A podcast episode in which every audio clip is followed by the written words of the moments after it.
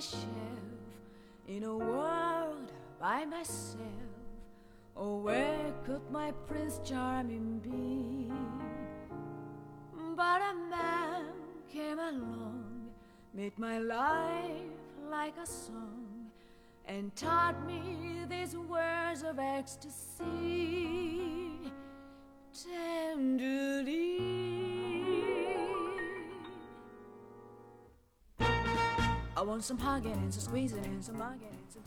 大家好，欢迎收听商业摄影聊聊天，我是老陆。I. I I.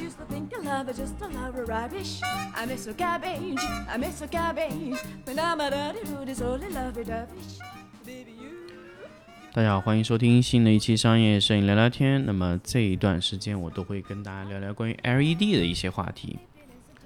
那么 LED 的曝光的逻辑和闪光灯的曝光逻辑不一样。那么这期我们刚刚就跟大家来聊聊持续光源曝光和闪光灯的曝光它有什么差别？呃，因为这段时间，包括前几天，呃，福建的老毕和广东惠州的黄总啊，他来深圳找我，那么就问我，哎，你说 LED 的持续光源拍摄啊，和这个闪光灯有什么差别呢？那很简单啊，很多时候，那你你要问我，你你要问我这个东西有多大差别，那我只想说，一个是用快门爆回来的，一个是用闪光灯爆回来的。也就是说，很简单的，我觉得你如果说大家是一个非常专业的摄影师，那我不开玩笑说，就是你这个快门起不起作用，就能决定你这个闪光灯爆的还是持续光爆的差别。那么闪光灯为什么快门不起作用？这个是一个很关键的问题，大家一定要搞清楚，闪光灯为什么快门是不起作用？快门为什么起了一个同步速度作用？为什么？为什么？呃，这个这个闪光灯它起的作用是呃同步，那么 LED 起的是曝光的作用，这个就是一个很关键的问题。所以这个时候也可以解决解决很多问题，就觉得你你 LED 做成闪光有没有效果呀？没什么效果。那当然，我一开始跟大家说，闪光灯和 LED 灯也好，那我觉得有些产品是非常愚蠢，比如说神牛的那个 LED 的那个闪光灯，它没有任何优势，它只是瞬间把亮度提升了一点点。那么提升的意义是什么呢？呃，不知道。因为你的 LED 在提升了四倍或者五倍的亮度，它提升的也就是一点点的曝光值，一点多一点点，对吧？一点多一档多一点点的曝光值。那么闪光灯闪光闪的那一下，它和 LED 闪的那一下是同一种东西吗？不是。那么如果你认为 LED 闪一下可以和闪光灯差不多，那你就差远了。因为 LED 不管怎么闪，它都不可能闪出像氙气一样的光源，那是不可能的。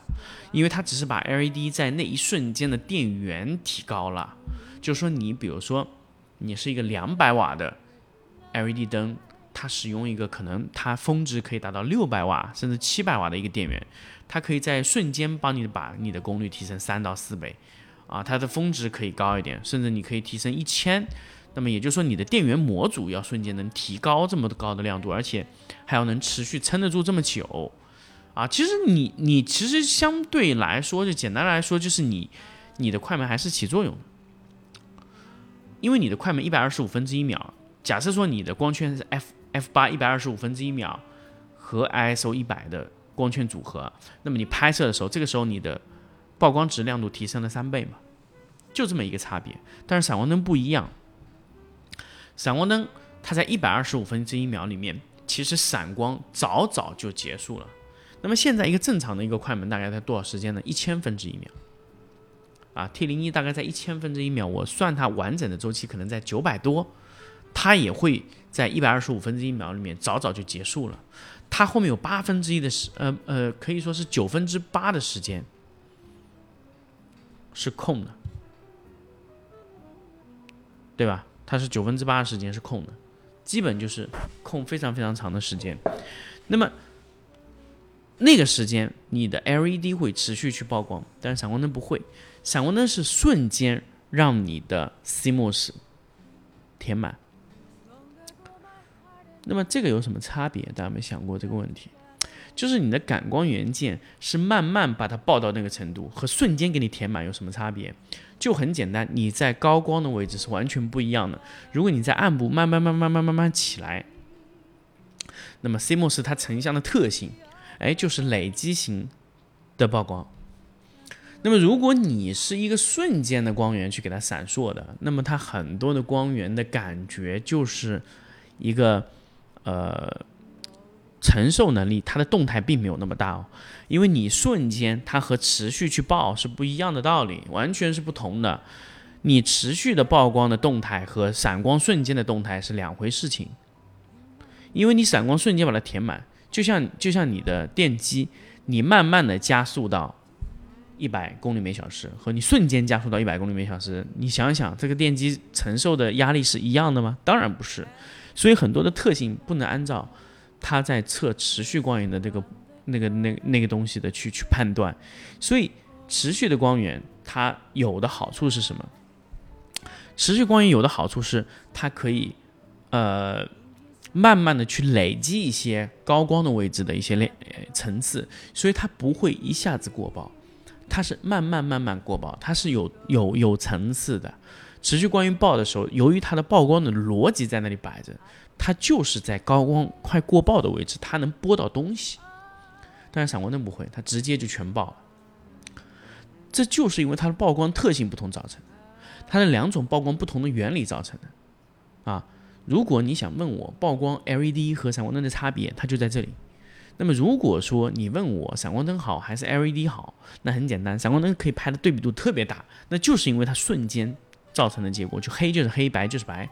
它这个还不是反差造成的，它就是那个 CMOS 在瞬态响应的时候的差别。那个东西它就是能让这个 CMOS 啊，它还没有反应过来的时候，它已经成像了。这就是为什么 LED 有时候你在拍的时候，你不需要去补很多光线，但闪光灯必须要补，因为闪光灯它瞬间补的时候，它阴阳面是非常大的，这这这种差别的亮度，因为它瞬间就结束了，你后面它根本就不曝光。这就是最大的问题。如果你用持续光源拍，那你有些时候暗部你还得给它吸掉，这就是最大的问题。那么这两个不同的曝光逻辑，那么你再去控制这个 LED 和闪光灯的时候，你控制的曝光的逻辑就会完全不同。那么下一期我们就跟大家来分享一下关于这个曝光逻辑的话题。当然，这期到现在为止，我还想跟大家分享关于。CMOS 的一些一些特性啊，那如果说你是持续的曝光，对吧？你是持续的曝光，那你要考虑到你的日光、你的 HMI、你的各种的类型的光源，它是由于持续曝光，它是累积的曝光值。那么闪光灯怎么样可以报到类似类似啊？我说我说类似于持续光源的效果呢？就是很简单，你有一种叫 multi flash，那。你如果有一只，呃，测光表是七五八或者八五八或者其他型号吧，只要你的闪光灯可以去做一个测光模式，叫 Move to flash 的一个测试，你可以让你的灯光功率变得非常小，你可以连续的去曝光，一直曝到达到那个值为止，只要你的光比功率都是 OK 的，这个时候你通过多次的闪光就可以达到这个效果。你也可以让它这个曝光结果是非常好，因为你是多次的累积闪光，这个逻辑是和闪光的结果是很接近哦。你只要开着闭门，连续闪几下，这个时候的曝光的这个这个这个高光的位置的层次就会比你一次曝光要好一些。但是能好多少，那你要自己去对比，因为由于你三次是叠加式的曝光，就类似于持续光源曝光，但是你的反差也会好很多。如果你们有机会，你可以自己测试一下。只要你的东西不动，连续的闪三次，就叫 multi flash 叠加。那么这个这个东西的测试怎么测呢？它有一种测光表，它就是可以测这个的。七五八和八五八，它有个 multi flash 功能，就是你可以重复的一次、两次、三次、四次、五次、六次、七次、八次这样测，测到一个综合的光圈值，你只要累积上去就可以了。比如说你现在这个时候你要用的 ISO 五十，那很简单，你快门拍下去的时候，你手动的去按这个引闪器，让它达到那么多次的闪光就可以了，非常简单的一个方式。啊。那么，这个呢，就是嗯，可以说 multi flash 的拍摄的模式呢，其实以前最早的时候，在国外有摄影师试过的，它可以抓获更多的高光细节。其实这个就是拿闪光灯当持续光源去在拍，但是这样它就回电上来就马上闪，回电上来就马上闪。其实对你的闪光灯的电容啊这一系列的压力会很大，但是它会对功率要求很小，就是 multi flash 的一种一种拍摄模式。当然，这个东西它其实和持续光源拍摄的逻辑是非常接近的。如果你想测试，你可以自己试一下，因为它对高光的捕获能力会非常强。因为你每一次闪光高光都不会过曝，啊，你三次累积，你会发现你的高光里有细节。好，那么这期呢就跟大家分享到这里，我们下期再见。